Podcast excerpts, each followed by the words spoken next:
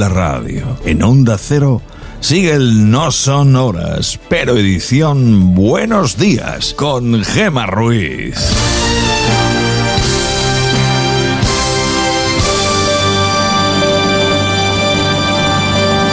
Son las 5 y 6 de la mañana, las 4 y 6 en Canarias. Buenos días.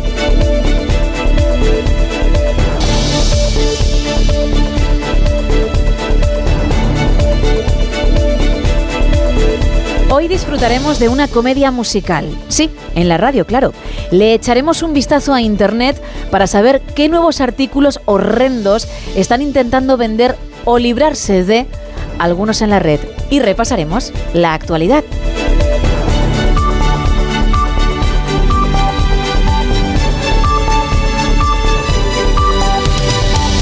Arrancamos con el tiempo, con día de lluvia, pero de termómetros altos. Isa Blanco, buenos días. Buenos días. Va a ser un día que a ti personalmente te va a gustar mucho porque hoy jueves va a ser el día más lluvioso de la semana. Así que Ah, importante. Pensé que ibas a decir del año, digo, madre mía, no, de del la año, semana. De la semana. Vale. Así que muy importante. mm, paraguas, chubasquero, gorro o lo que necesites y te guste, mejor meterlo en el bolso o en la mochila. ¿Dónde va a llover? Pues en Extremadura, en Galicia, Castilla y León, Comunidad de Madrid, puntos del oeste de Andalucía y Castilla-La Mancha. En estos puntos lo hará desde primera hora de la jornada. En Galicia, además, se esperan tormentas. Al mediodía, las lluvias se extenderán a zonas de Asturias, Cantabria, La Rioja y Aragón. También será Hoy protagonista el viento. Se esperan rachas muy fuertes en el noroeste peninsular, litoral de Almería e interior de la comunidad valenciana. En la Agencia Estatal de Meteorología, los avisos indican que las rachas pueden llegar a alcanzar los 80 kilómetros por hora, así que precaución en estas zonas. Va a ser un jueves muy nublado por la mañana y ya por la tarde empezaremos a ver algo más el sol, solo algo. En cuanto a las temperaturas, como bien decías, altas.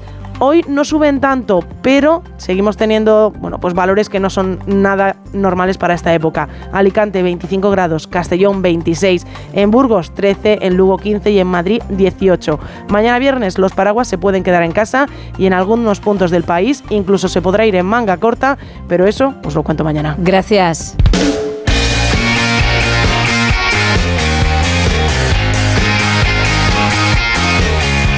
¿Y qué me cuentas en deportes, Ana Rodríguez? Buenos días. Hola, ¿qué tal? Buenos días. Bayern de Múnich y Milán ya están en los cuartos de final de la Liga de Campeones. El Bayern eliminando al PSG de Mbappé y de Messi, que de nuevo se queda fuera de Europa a las primeras de cambio. 2-0 ganaron los alemanes en su estadio. El Milán empató a 0 en Londres ante el Tottenham, haciendo bueno el 1-0 conseguido en su estadio en el partido de ida. Hoy vuelven los equipos españoles a la competición europea, pero ya en la Europa League. Ida de los octavos de final. A las 7 menos cuarto, la Real Sociedad juega en Roma contra el equipo de Mourinho y a las 9 Sevilla-Fenerbahce y partidazo en Old Trafford entre el United y el Betis. También juega el Villarreal en la Conference League a las 7 menos cuarto en casa del Anderlecht. Además, homenaje ayer al Cholo Simeón en el Metropolitano al convertirse en el entrenador con más partidos al frente del conjunto rojiblanco. Me siento afortunado, he tenido la, la suerte de, tener lo más importante que puede tener un entrenador, que son futbolistas que me, me hayan podido seguir, futbolistas que se hayan identificado con una manera de sentir el juego y lo hayan transformado como uno lo siente. Y eso no es fácil. Yo creo que en este recorrido de tantos años eh, lo más difícil es convencerlos de que están en un club que necesita jugar de esa manera, porque la historia de este club va basado en este estilo eh, de juego. Podremos ganar, podremos perder, pero seguro competiremos siempre bien. Y durante declaraciones de Javier Tebas, presidente de la Liga contra la Porta, al que le pide explicaciones por el caso Negreira.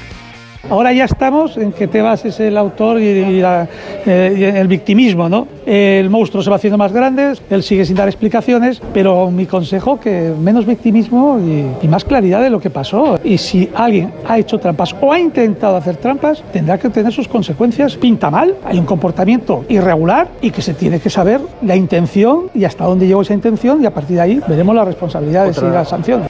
Además, a las 9 menos cuarto, partido de la Euroliga de baloncesto, el Real Madrid recibe a Valencia Basket en el duelo español de la jornada. Gracias Ana, 5 y casi 11 de la mañana, 4 y 11 en Canarias y vamos con actualidad, vamos hasta onda0.es.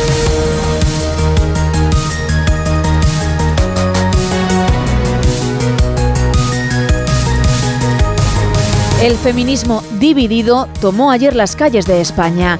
Las ministras de PSOE y Podemos asistieron a la misma manifestación, pero no marcharon juntas, lo que evidenció esa división también en el seno del gobierno. No estuvieron ni en la misma línea ni pancarta. En esa marcha, la ministra de Igualdad, Irene Montero, recibió el apoyo de las manifestantes y aseguró que no van a dar un paso atrás en la defensa de los derechos de las mujeres.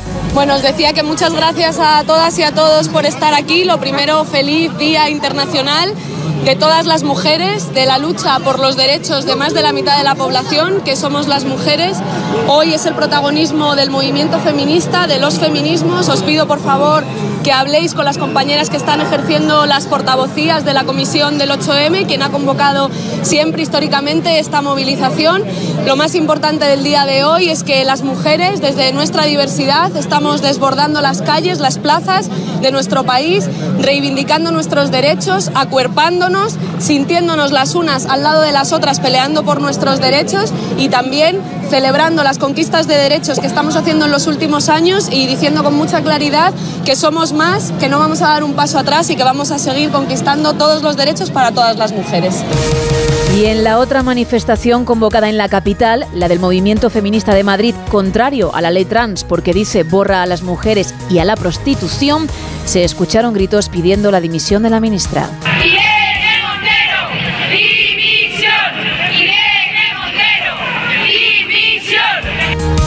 Y ayer, la presidenta de la Comisión de Igualdad del Congreso, Carmen Calvo, estuvo en los micrófonos de más de uno con Carlos Alsina para hablar de las discrepancias dentro del feminismo actual. Todas las crónicas, bueno, casi todas, eh, señora Calvo, destacan lo de la desunión del, feminismo en España y algunas de ellas recuerdan que hace cinco años, en el 18, cuando se produjeron aquellas manifestaciones verdaderamente multitudinarias e históricas, en aquel momento lo que había era todo lo contrario de ahora, es una enorme unidad. ¿Qué, ha pasado en estos cinco años? ¿Qué es lo que ha ocurrido? ¿Qué es lo que se ha hecho mal para que el, movimiento feminista llegue a este 8M en esta situación? Desde el punto de vista histórico no está mal. La situación significa que el feminismo, que es un 50% de la democracia, por lo que representa eh, más de la mitad de la población, nuestros problemas históricos y nuestras necesidades de presente y de futuro, significa que está en el canal central de la política ya. Desde el punto de vista histórico es un éxito. Desde el punto de vista también del tiempo largo, es que la agenda se tiene que hacer con nosotras, con nuestros problemas, con nuestras expectativas. Desde ese punto de vista, el feminismo a lo largo de sus mucho, de su mucho tiempo ya ha pasado por turbulencia. Ahora lo que existen son debates puntuales sobre temas muy importantes, evidentemente, y naturalmente una discrepancia fundamental en los dos partidos que conforman el gobierno.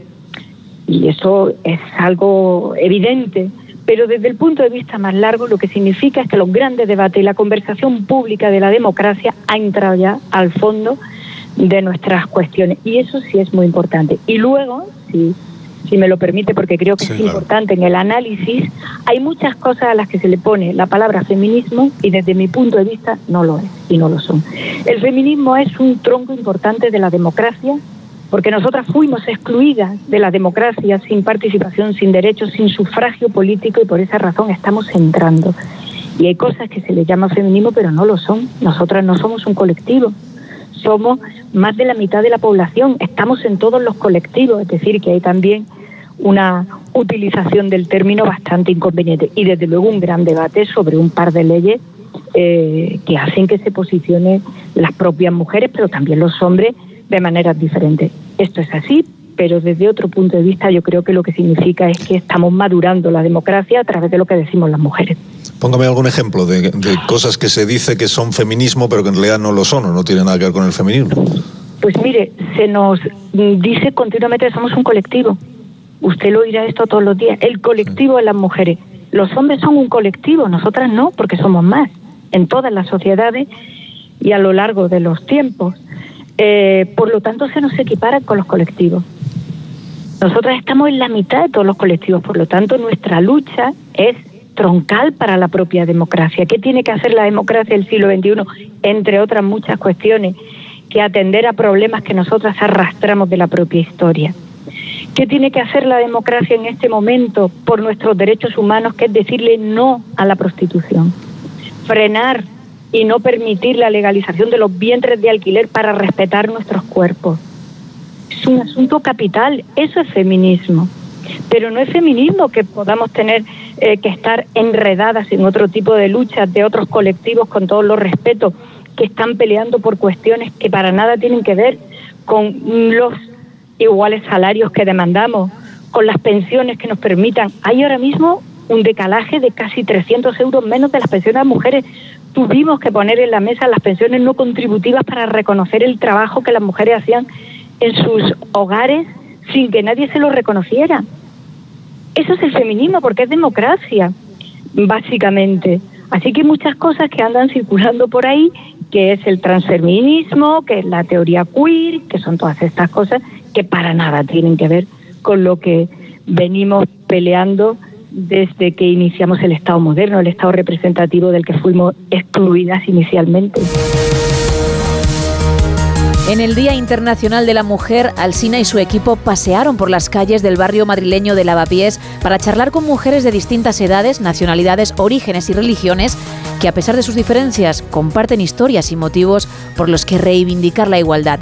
Lo tienes completo en ondacero.es.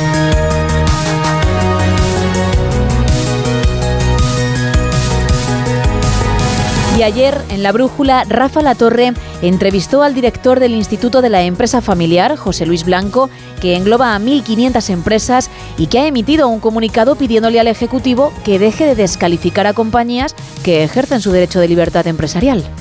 Nosotros tenemos una sensación de formar parte de un país con un enorme potencial y donde yo me atrevería a decir que tenemos las mejores empresas que jamás han habido en España empresas que están triunfando internacionalmente, que están consiguiendo competir de tú a tú con los líderes mundiales en todos los sectores. Y lo que nos parece que hay que parar, hay que reconducir, es esta especie de mm, deliberada vilificación o demonización de la figura de los empresarios. y, y, francamente, Rafa, no hubiésemos, no hubiésemos dicho nada si estos comentarios procediesen de sectores por así decirlo, del espectro político. Lo que nos parece difícilmente asumible es que provengan de personas que ocupan puestos en el gobierno democrático que nos pertenece a todos los españoles.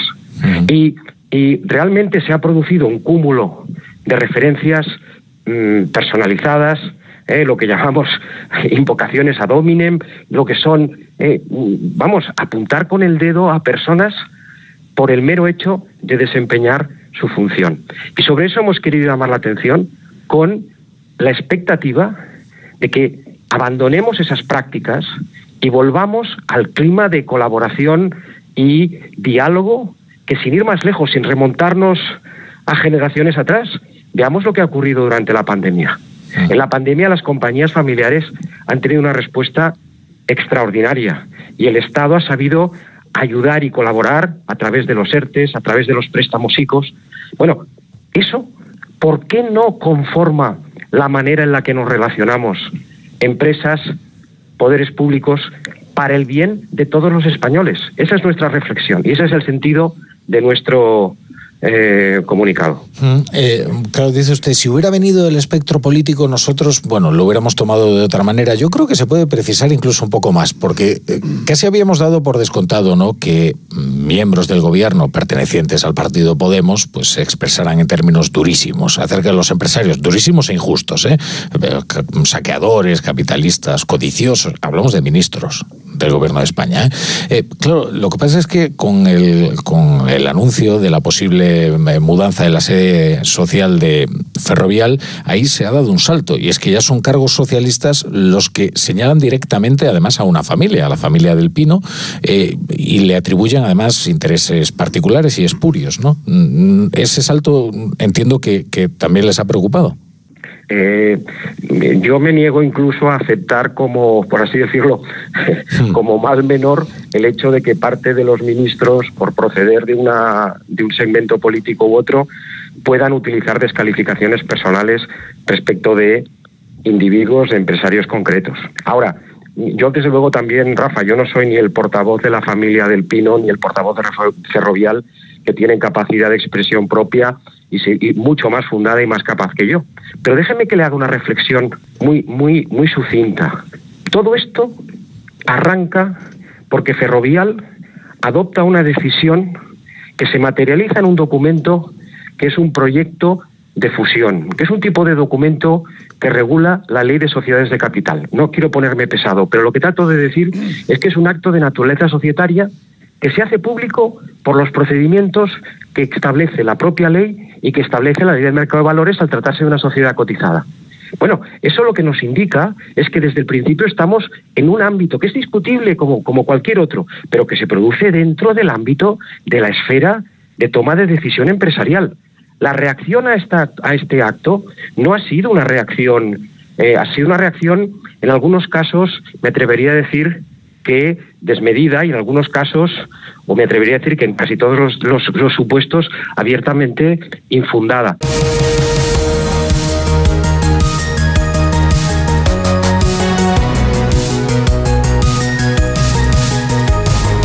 España nunca tuvo tantos ocupados como ahora, pero el riesgo de pobreza es el más alto desde 2016. El mercado laboral se comporta de forma positiva pese al contexto de la guerra, pero la intensidad del empleo cae y con ella los sueldos. Caridad García.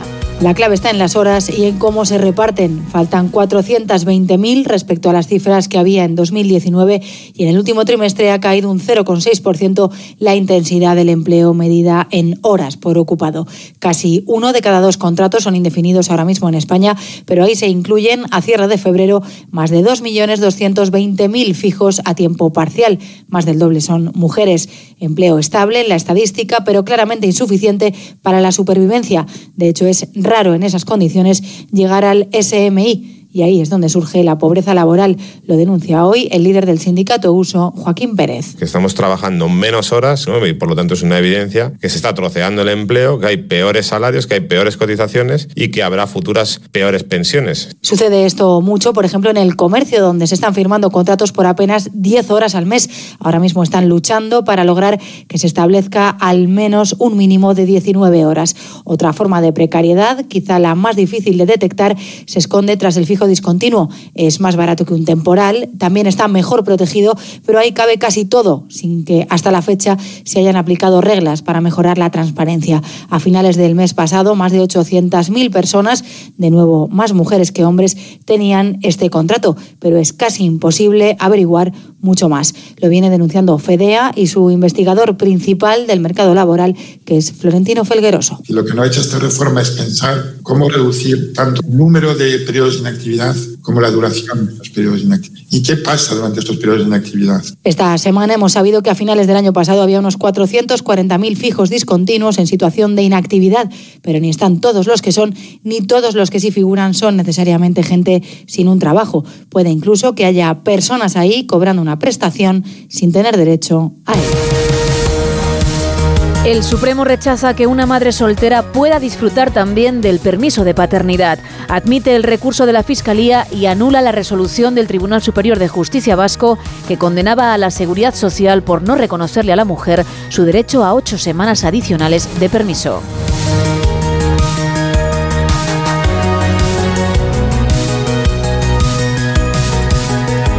Los supuestos restos de Joaquín Gazambide pertenecen a una mujer. El alcalde de Tudela, Alejandro Toquero, ha confirmado que el cadáver alojado en un nicho del cementerio municipal no pertenece al músico.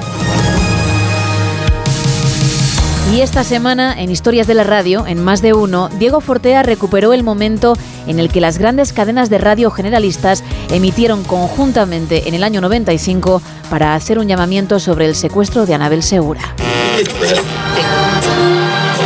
Onda Cero Radio presenta Historias de la Radio. Hace dos semanas hablamos de distintos casos en los que las grandes cadenas de radio conectaron entre ellas. Esto solía ocurrir con motivo de alguna celebración, ya fuera por el aniversario de Radio Barcelona o por conmemorar algún hecho relacionado con este medio. Pero el 27 de junio de 1995, las emisoras principales de nuestro país volvieron a unirse, y esta vez por una razón muy diferente. Iñaki Gabilondo, Luis del Olmo, Julio César Iglesias y Carlos Herrera, responsables de sus respectivos programas matinales de la SER, Onda Cero, Radio Nacional y COPE, conectaron a las diez y media de la mañana para hacer un llamamiento sobre el secuestro de Anabel Segura, la joven que desapareció de su domicilio de La Moraleja el 12 de abril de 1993. Son momentos emotivos, no solamente por el el objetivo, el motivo que nos va a unir a todas las emisoras, a Radio Nacional, a la cadena COPE, a la cadena SER, a Onda Cero. El motivo creo que es hermoso. Ojalá ese motivo, esa unión de todas las emisoras, al lado de los esfuerzos que hacen otros medios como Televisión Española en el programa de, de Paco Lobatón, ojalá ese esfuerzo que van a hacer esta mañana todas las emisoras de España sirvan para que Anabel Segura vuelva a casa. Las diez y media. Las diez y media de la mañana no es muy frecuente. Están en este momento escuchando la radio. La Radio Nacional. La cadena de ondas populares españolas. La cadena SER. Onda Cero. Luis del Olmo, buenos días. Buenos días, Iñaki. Carlos Herrera, hola, buenos días. Iñaki, buenos días. Hola, Julio César. Muy buenos días. Muy buenos días. Nos hemos reunido esta mañana aquí porque la familia de Anabel Segura y la policía nos han pedido que nos reuniéramos para un esfuerzo especial. Hacía mucho tiempo que se secuestró a Anabel Segura, pero tenemos que intentarlo. Hemos convocado a todos nuestros oyentes, ¿verdad? Luis, Julio César, Carlos, para que hagan un esfuerzo especial y para que se unan en la máxima atención. Durante aquella emisión especial se pretendía obtener pistas relacionadas con el largo secuestro, con la intervención de José Segura, padre de Anabel, y un portavoz de la policía, que dio cuenta del estado de las investigaciones. Está con nosotros el padre de Anabel, José Segura. Está el jefe de delincuencia organizada de la policía, Serafín Castro. Es un día en el que tenemos un esfuerzo que pedir a nuestros oyentes. Se lo pedimos. ¿Cómo se lo pides, Luis, a los oyentes de la radio esta mañana, Luis del Olmo? La situación no puede ser más traumática, no solo para Anabel, sino para la familia, después de esos dos años largos de ausencia, y sobre todo por el silencio de los secuestradores. Pero la esperanza no se pierde, y una manera de pedírselo desde aquí, desde la radio, es que pongan atención a lo que nos cuenta el padre de Anabel, don José Segura. ¿Me escucha, señor Segura? Buenos días. Eh, ¿Qué le da fuerzas a usted para seguir ahí en la brecha, en la brecha de la esperanza, señor Segura? Eh, yo creo que para cualquier padre será comprensible que tenemos que mantener la esperanza y precisamente el padre el que más la tiene que mantener, aunque haya pasado tanto tiempo. Y la seguiremos manteniendo mientras que el apoyo social tan grande que tenemos de los medios de comunicación podamos seguir manteniéndolo, no nos faltará esta esperanza. Yo quisiera preguntarle a don José Segura, si me permitís. Eh, señor Segura, ¿ha habido mucha gente que se haya querido aprovechar de esta situación? Ha habido algunos, pero en fin, muchos seguramente no. El, yo creo que el 99,8% que se, de alguna forma toma contacto con nosotros y con la policía lo hace con su mejor interés de querer ayudar. Querría yo preguntar al portavoz policial, al jefe de la sección contra la delincuencia organizada, Serafín Castro, por el retrato robot de los dos secuestradores. ¿Qué puede desprenderse de lo que se refiere a fisonomías, a formas de ser y aún más a estratos sociales? Eh, todo el retrato, el retrato del presunto secuestrador, mmm, no, me, no quiero hablar prácticamente del retrato robot, porque se ha hecho en un principio en base a unos detalles que pensamos a lo largo de la investigación que no responden del todo a la realidad. Tras dos años, cinco meses y 16 días desde que se anunció la desaparición, el 28 de septiembre de 1995 se dio la noticia de que Anabel Segura murió estrangulada por uno de sus secuestradores el mismo día que fue raptada, el 12 de abril de 1993.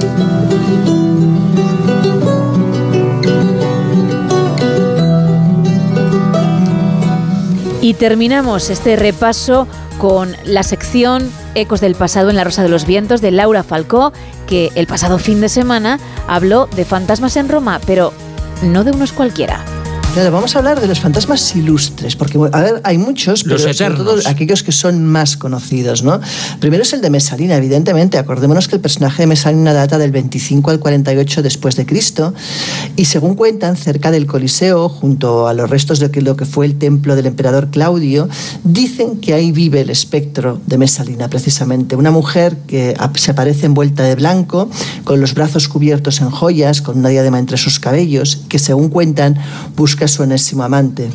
Ella es, pues, Mesalina, ¿no? La hija tan hermosa, como decían que era, del cónsul Marco Valerio Mesalla Barbado y de Dominicia Lépida. Esta mujer, con apenas 14 años, fue obligada por Calígula a casarse con el primo de su madre, Claudio, eh, que iba a ser pues, futuro emperador. Hablamos de un hombre 30 años mayor que ella, tartamudo, cojo y que ya iba por su tercer matrimonio. O sea, vamos, todo un partidazo.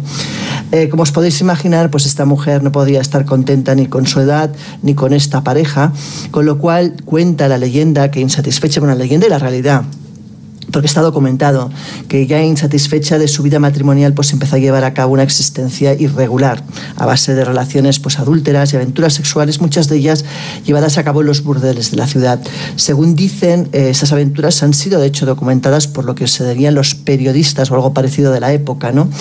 y cuentan eh, que esos comportamientos pues eran más o menos conocidos por todo el mundo pero todavía no habían llegado de forma más o menos tácita y real a su marido a Claudio ¿no?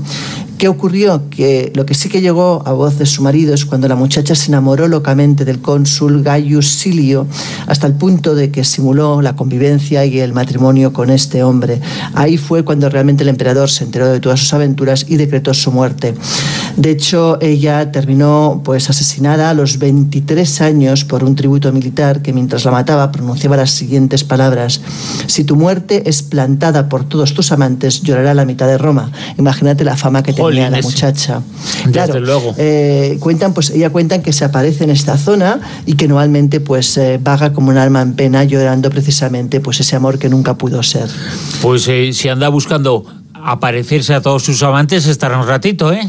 Ah, bueno, sí, tiene para rato, efectivamente. Eh, según para- la leyenda, según lo que se decía. ¿eh? Claro. Eh, la figura de Mesalina es una de las figuras importantes en la historia de eh, Roma. Es eh, una mujer, una leyenda. Hay una parte legendaria y una parte absolutamente real. Y en esa parte absolutamente real es lo que hemos comentado sobre esos amores frustrados por las circunstancias de Mesalina.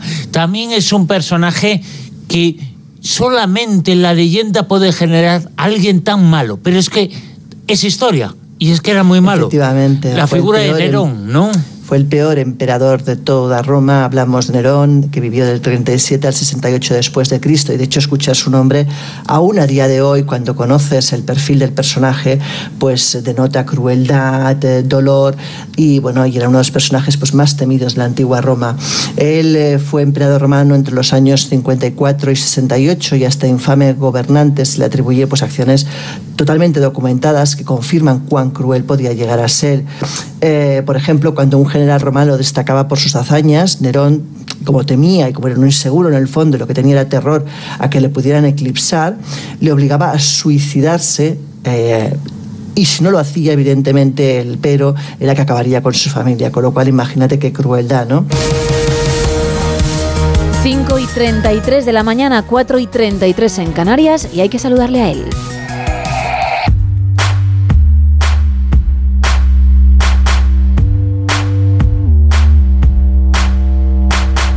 Rubén Bartolomé, muy buenos días. Muy buenos días, Gemar. ¿Cómo te encuentras? Yo mm, espero que bien, parece que bien, ¿eh? Hombre, sí, muy bien, muy bien, muy bien. Sí, como ¿no? siempre, ya estamos ahí ya. O sea, fíjate, empieza a llover ya hoy mm, de forma más intensa. Entonces, eso quiere decir ¿Sí? que la primavera está aquí. ¿Tú eres de lluvia? Yo soy de lluvia y de secano, da igual. Es que te iba a decir que como yo en el programa soy la única de lluvia, si ya encontraba un aliado, Pues sería maravilloso. Lo tienes. Vamos ahí. tienes. Ahora sí que empiezo yo este jueves de otra manera. ¿Has visto? Claro que sí. buscarse, es que sí, es que sí. Y lo voy a empezar escuchando más de uno, porque tú además me vas a hacer un avance. ¿a Me que creía sí? que ibas a decir, voy a, voy a empezarlo saliendo a la calle, mojándome mientras tú hablas y luego regresando aquí ya completamente empapada y siguiendo el programa. Si no tuviese que recorrer tres kilómetros para salir y me diese tiempo, lo hubiese hecho, pero es que igual no regreso. bueno, cuéntame. ¿Cómo cuentas las interioridad- interioridades de esta casa? Es que hay que comprarse una bici para, para salir o un patinete eléctrico para no dar mucho a la pierna. Sí, sí, desde luego, desde luego es algo así. Mira, yo te cuento que dentro de 25 minutos es cuando vamos a levantar la persiana en más de uno para contar las tres historias con las que arranca el día. Primero las manifestaciones ayer de- por el 8 de marzo, menos afluencia, pero misma fuerza.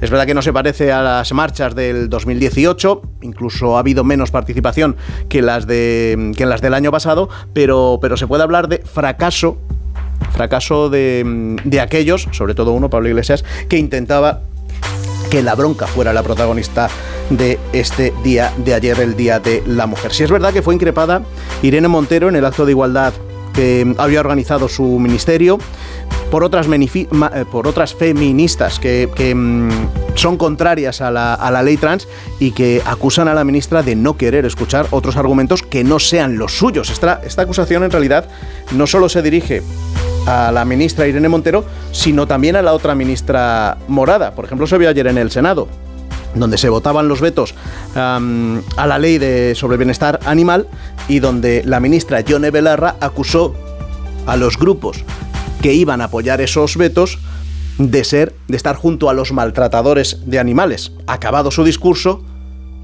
la portavoz del PNV, uno de los partidos que querían que se vetase esta norma para volver a debatirla en el Congreso, fue hasta el escaño donde se sentaba la ministra Belarra y, dicen las crónicas, visiblemente molesta, le increpó esa actitud ciertamente soberbia. El veto tuvo un apoyo mayoritario de la Cámara, Ujú. 132 votos por 128. Pero como se necesita mayoría absoluta, 133, pues la ley salió adelante por un solo voto y ahora tiene que retocarse, tiene que volver al Congreso para acordar definitivamente las enmiendas que se han introducido en el Senado, pero salva, salva otro strike el, gobierno. Segundo asunto, la agenda de Sánchez, que ayer explicó la portavoz del gobierno que es la más ocupada que nunca ha tenido un presidente del Ejecutivo en nuestro país. Esto porque sigue sin aclarar Sánchez por qué no votó el inicio de la tramitación de la reforma del- de la ley del solo sí es sí que el propio presidente había impulsado. No dijo nada ayer en la sesión de control al gobierno e intentó desviar el asunto recordando la corrupción de antaño en el PP y sacando a relucir de nuevo la foto de Fijó en el, en el barco de Marcial Dorado de hace 30 años. Dicen en Génova que esto demuestra que está muy nervioso, que eh, Sánchez está gastando las balas demasiado pronto porque esto lo esperaban en el PP, pero de cara a la campaña a las eh, generales.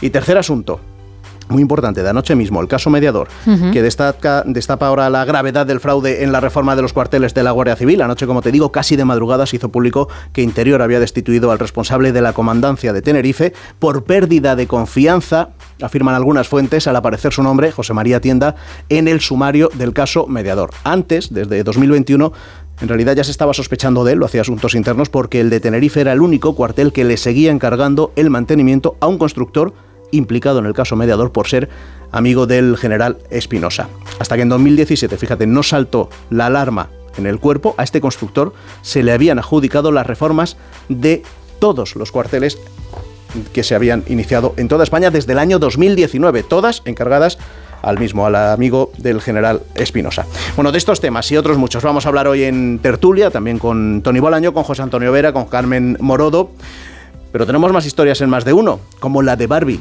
Sí. La muñeca. Sí, sí. Porque nos la va a contar Elena Bueno al comenzar el programa, porque hoy se celebra su día.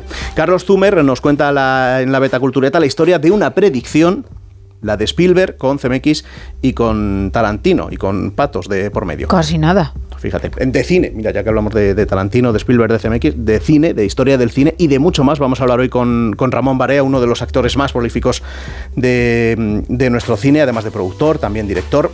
Y tenemos hora guasa con Agustín Jiménez, con Carlos Latre, también con Leonor Lavado y como es jueves viene al programa a retarnos Santi García Cremades, el matemático de más de uno. Pues a partir de las 6, las 5 en Canarias con Carlos Alsina y todo su equipo en el que obviamente está mi querido Rubén Bartolomé. Muchísimas gracias. A ti siempre. Hasta mañana. Hasta mañana. Son las 5 y 39, las 4 y 39 en Canarias. Seguimos en directo en No Sonoras. Buenos días. Si esto fuera un cine, ahora me veríais en la pantalla. Pero como esto es de escuchar, os jodéis. Así que podría tirarme el pisto y deciros que soy rubia, ojos verdes, que mido un 80 y que los obreros me dicen... ¡Eh, Johnny, Johnny! ¡Mira que te voy! ¡Eh, tronca! ¡Eh, que tú no sabes eso de que los bombones al sol, si, si les da el sol así de primeras... Eh, ¿cómo era, Johnny? ¿Cómo era lo del sol? ¡A que se derriten, tronca! ¡Se derriten! La verdad de la buena es que tengo 53 años y que hasta hace muy poco vivía obsesionada, no, obsesionadísima por la menopausia, el paso del tiempo, los michelines, los sofocos, las taquicardias. Vamos, que a mi edad la mayoría de nosotras nos vamos meando. La menopausia, la menopausia me tenía a mí como un rastrojo humano. Y eso que lo daba todo en CrossFit con mi grupo de vecinas. Como que no conseguía encontrar mi lugar en el mundo. A mí lo que más me llena es ayudar a la gente, aunque esté de bajón. Porque yo creo mucho en el karma. Y a veces, intentando ayudar a los demás, me ha pasado cada cosa como cuando me llamó mi prima Concha, que es como una hermana para mí. Bueno, que una noche con unas amigas en un karaoke chino, mi pobre prima Concha es que no sabe beber. Si en las fiestas de los pueblos siempre acababa tirada como una colilla por ahí entre los arbustos. En fin, se puso a beber de garrafón y acabó con un ciego. Menos mal que la salvó un tal Wang, el único norcoreano que debía andar por Madrid aquel día.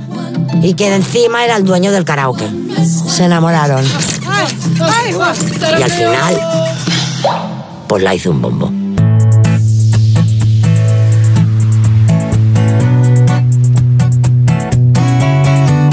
Lo has oído, Jimena ha entrado en los 50 obsesionada con muchas cosas. Pues bien, tras varios años siendo la mejor vendedora de una compañía de productos eróticos, algo va a cambiar. Te dejo, cariño, que tengo otra llamada.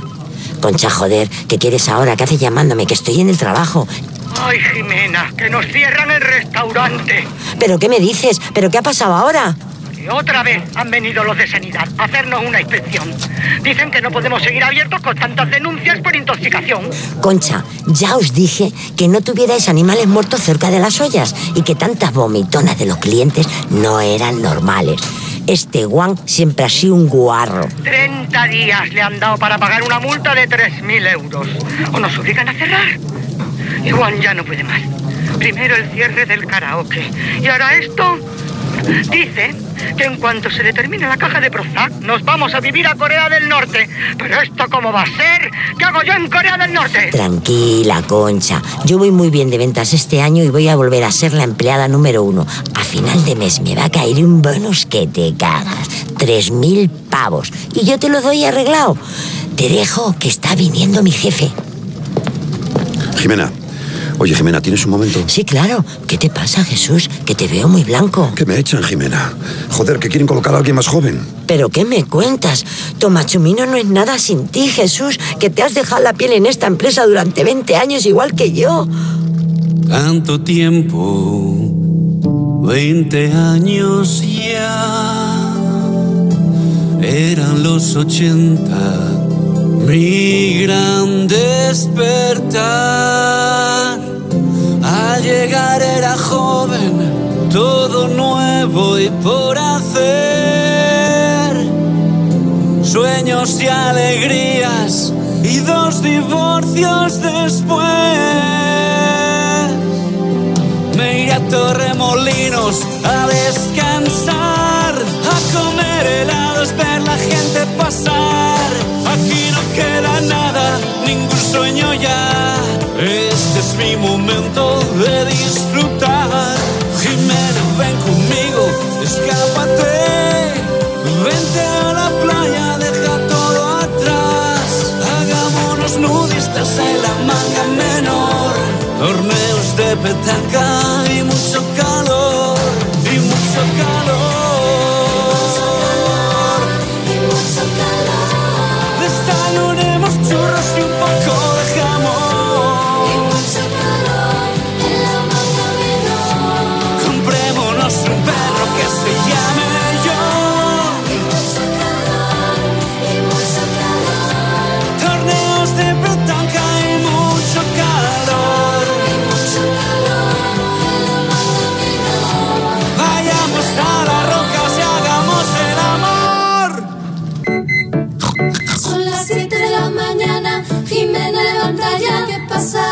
Pasará? La alemana va a llegar. Son las 7 de la mañana, la alemana va a llegar. ¿Qué pasará? ¿Qué pasará? Jimena levanta ya.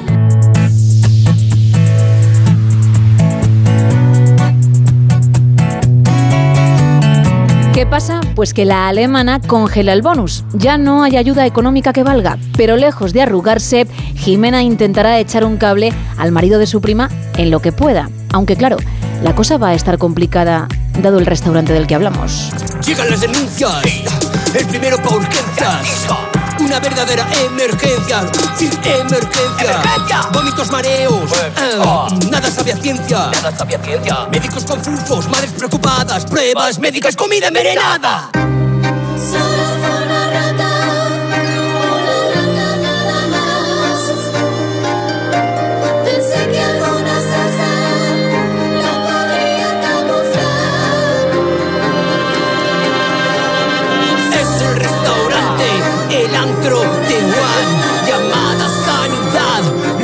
Vamos a cerrar. Sí, es el restaurante, el antro de Juan.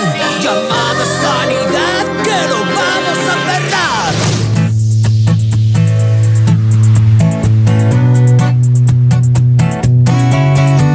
Hay que seguir buscando opciones, así que Jimena intentará que el programa de Chicote reforme el restaurante de Juan y a ver si así la cosa funciona. Grupo 3 Media, buenos días. Ay, guapa, mira, soy Jimena y os tengo preparado un bombazo para el programa de Chicote que ni en Corea, joder. Disculpe, ¿esto es recepción? ¿Quiere que le pase con contenidos? Sí, sí, sí, sí, pásame, anda, que les tengo una oferta que no van a poder rechazar. Un momento, le paso.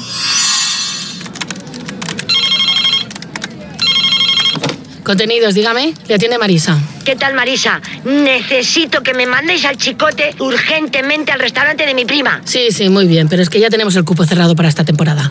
Ya, ya, pero es que con este restaurante vais a petar la audiencia. Tú hazme caso. Claro, claro, claro, le hago caso, lo que quiera, pero es que ahora mismo lo tenemos todo lleno. Ya le doy fechas para el año que viene, ¿sí? A ver, Marisa, pero ¿no te das cuenta que os estoy haciendo un favor? ¿Dónde has visto tú en Madrid un restaurante norcoreano que esté por reformar? ¿Cómo ha dicho? ¿Norcoreano? Sí, sí, de los Kim Jong de toda la vida. Es de mi cuñado Wang. Pe- pero vino a Madrid a abrir un restaurante. Mira, Marisa, espera que me tranquilice. Wang vino huyendo de su familia. Son unos kinkis ahí en Corea. Y aquí en España lo que ha tenido el pobre es mala suerte. Primero el karaoke y ahora el restaurante. Pues una mierda, Marisa, la verdad. Pero es que Wang tiene un don.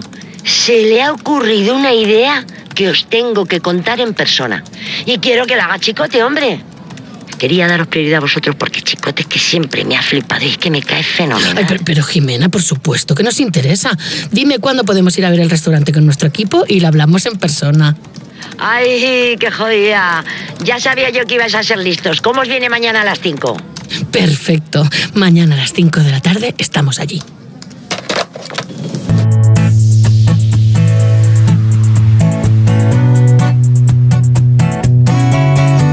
Lo que pasa a partir de esa visita hay que escucharlo en este musical de Sonora titulado Jimena soy yo, una disparatada comedia de Lucas Vidal con guion de Ainhoa Careaga y con Carmela Rosingana, Cecilia Suárez, Boris Izaguirre, Edu Soto, Francis Lorenzo e Iciar Castro, entre otros. Cuatro episodios que te sacarán una sonrisa seguro. Descárgate la aplicación de Sonora en tu móvil iOS o Android y disfruta de este y otros muchos contenidos.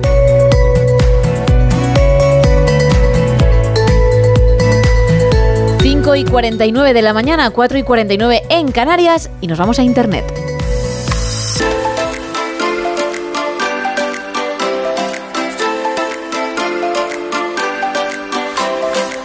Porque podemos encontrar un sinfín de artículos que la gente intenta vender. Digo intenta porque, bueno, hay que confiar en el ser humano. En la mayor parte de los casos no llegan a comprarse porque son cosas horribles que muchos quieren quitarse de en medio y en vez de tirarlas, pues dicen, si alguien, si suena la flauta, si por este precio deciden quedarse con ello, eso que gano. ¿Con qué nos sorprendes hoy? Ay, ese si alguien, qué bien, qué bien lo has dicho. Si alguien me lo quita a mí de las manos. Es que es la única manera de comprender lo que vamos encontrando semana tras semana. Sí, porque evidentemente si a ti en casa se te rompe un espejo, lo último que se te ocurre es colgarlo en internet y decir, oye, si quieres un espejo roto, puede ser todo tuyo, que es nuestro primer producto. Por cero euros nos regalan un espejo que además nos dice, lo ha dado todo. Qué corazón tienen algunos, ¿verdad? Sí, sí, pero a mí muchas veces lo comentamos, que cuesta realmente más el envío, cuesta más el tener este artículo, en este caso roto en casa, que el hecho de bajarlo tú mismo a un punto limpio. O bajar si mm, decides entregarlo tú, pues eso, a alguien que a lo mejor no vive cerca, en fin, yo que sé, mil historias, ¿no? Pero se siguen encontrando este tipo de, de cosas. Exactamente. Y ahora por cero euros nos regalan un espejo ro- rojo que nos cuenta el usuario que se le cayó de la pared y hay una parte aprovechable para alguien que sepa cortarlo y venga a recogerlo. Lo mejor es que en la foto hay una línea hecha con un editor de imagen en la que te pone más o menos por aquí es la parte que puedes aprovechar. El espejo está Ah, roto. lo que, ¿eh? mm, para que la gente lo entienda, la línea, que más bien Sí. es una carretera con muchas curvas, que se ve en el centro de la imagen, se supone que es una flecha que está señalando a la es. parte que se puede aprovechar. Con lo cual, ni siquiera para hacer una línea recta, que es, pues eso, poner el dedo y hacer plum, ya no. está, es capaz la persona. Lo hemos hecho. Increíble. Y además nos ponen una parte útil entera que queda es de y nos ponen los centímetros. A mí me gusta muchísimo lo, lo de lo ha dado todo. Pero ojo, porque aunque nosotros pensemos que esto no tiene ningún tipo de interés, hay 173 personas que han seguido el anuncio. Hombre, es que hay mm, auténticos vanguardistas que ven en esto una posibilidad y, y decoración que tú jamás te habrías imaginado, pero que puede tener su punto. Efectivamente, bueno, pues este espejo roto que lo ha dado todo y que este usuario lo regala, cuidado que a lo mejor sí se lo quitan de las manos. Sí, me parece bien, con mucha desgana, hasta para pintar la rayita en cuestión, pero también es verdad que es un regalo, no tiene por qué poner mucho más Claro. eh, en la mesa, ¿no? Oye, ya te doy esta ganga y encima no me tienes que dar nada tú. ¿Qué más se Arte, puede pedir? arte con esto que te regalo. Venga. Arte es el siguiente de los productos. Ya está rebajado porque antes costaba 30 euros y ahora pues le han querido dar un nuevo giro y por 23 nos regalan un juego templario. Lo que tú llamas querer dar un nuevo giro significa no lo vende ni para atrás y se ha dado él mismo una segunda oportunidad. Mm, Sí, la verdad es que sí. Vale. y además nos regalan una pulsera. Es, es una oferta de un juego caballero templario, pues como os decía, con una pulsera. Es un juego de una copa. Es bonito, ¿eh? Ajá, es un juego de una copa de material de acero inoxidable, de aluminio y de resina. Dice, es apto para el uso o decoración. A mí me gustaría muchísimo ir a cualquier casa de unos amigos y que me pongan una copa como esta, que es la podemos ver, por ejemplo, en las eh, películas de Indiana Jones, que es eh, donde te entregan pues el cáliz y demás. Este tipo Yo de copas. Te digo la verdad, no me disgusta en absoluto. 23 euros, pues ya no sé si los pagaría. A lo mejor sí. Pero si yo me llego a encontrar esto con alguien de tan buen corazón como el anterior que regalaba el espejo, me lo habría planteado. No, no me disgusta porque, bueno, al final son dos copas con el caballero templario en el centro y un diseño muy parecido al de la época. Y bueno, para Pues- decoración está bien. Ahora, para tomar vino o el café con leche, que seguro que algunos aquí. lo harían en la taza, eso ya no. Pues te voy a dar una mala noticia porque el usuario dice, está aquí rebajado al máximo, no se puede bajar ya Ah. más. Último precio, por 23 euros. Recuerda que tienes un juego templario de copa y taza y una pulsera de regalo. Bueno, pues aquellos que quieran sacar los billetes tienen esa oportunidad. Más productos. 12 euros. Esto es muy útil y además está como nuevo. Es una bolsa vintage en malla plástica de los años 70. Es una bolsa, evidentemente, para ir a hacer la compra con una anilla para colgarte o bien de la muñeca o bien del hombro. Aquí metes, yo creo que los 5 kilos de naranja y ya no te entra absolutamente nada. Bueno, es que en realidad es parecida a la malla en la que mm, compras Sí, las naranjas, donde exacto. vienen las naranjas. Y también es una bolsa para el pan, porque esta yo recuerdo que en mi pueblo mi tía la tenía, muy parecida si no, ¿eh? Muy, muy, Esto es un muy- clasicazo. Es sí, que sí. es un clasicazo, sí que Es- tal y cual nos lo venden. Dicen que es una Eso malla es. de los años 70. No, no miente. Nos pone, como bien dices, que es una bolsa para la compra para el pan, en malla plástica flexible y asas en plástico rígido. Es de un color verde, que por verde son 10 euros y roja 12. Ah, tiene dos. Tiene dos, ¿eh? Aquí hay que intentar col- colocar absolutamente todo. Me gustaría saber por qué la roja es más cara que la verde. A lo mejor es más fácil de combinar. También nos cuenta que el La Verde tiene un pelín de descosío en el lateral, y, pero que es muy... ¿Cómo te ha quedado el descosío? El descosío y que es muy fácil, pero que muy fácil de arreglar. Pero no lo va a hacer esa persona No. por esos 12 euros. No. Te la vende así Te la- y te las apañas tú. Te toca a ti. Y luego, para buscar estos artículos, por ejemplo, puedes usar los hashtags que nos pone el usuario sostenible, reuse y vintage. Bueno, ojo, se puede utilizar como bolsa o si tú customizas la ropa, puedes hacerte un top, un top crop, ¿no? Que, que se crop, sí, sí. dice ahora y Que que se- se lleva mucho, por ejemplo, o una camisetita o unos, bueno, unos shorts ya quizá con esta rejilla es un poquito arriesgado, pero por ejemplo para un pantaloncito corto para la piscina o la playa también vendría bien. Tú es que tienes mucha visión, porque yo ¿Ves? realmente la hubiese dicho directamente para llevar a la piscina, la toalla y las chanclas ahí metidas. Sí, bueno, pero es que tú.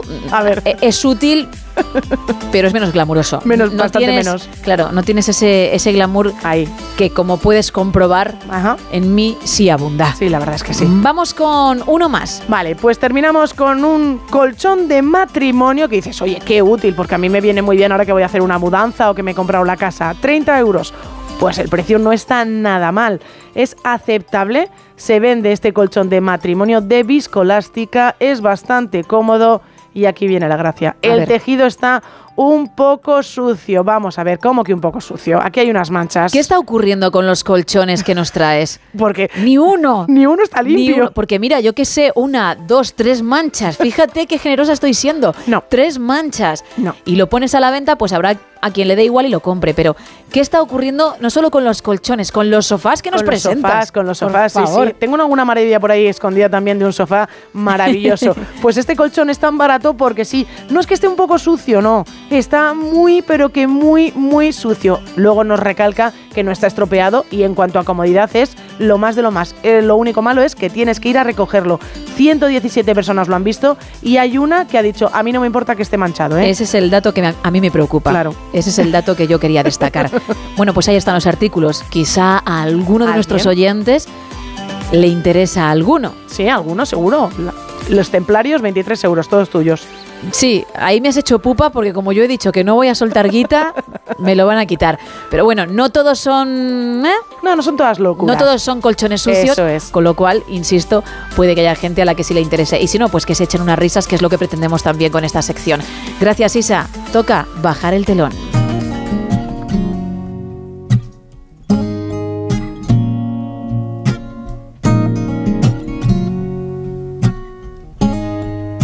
Y gracias también a Sergio Monforte, a Ana Rodríguez y a Rubén Bartolomé.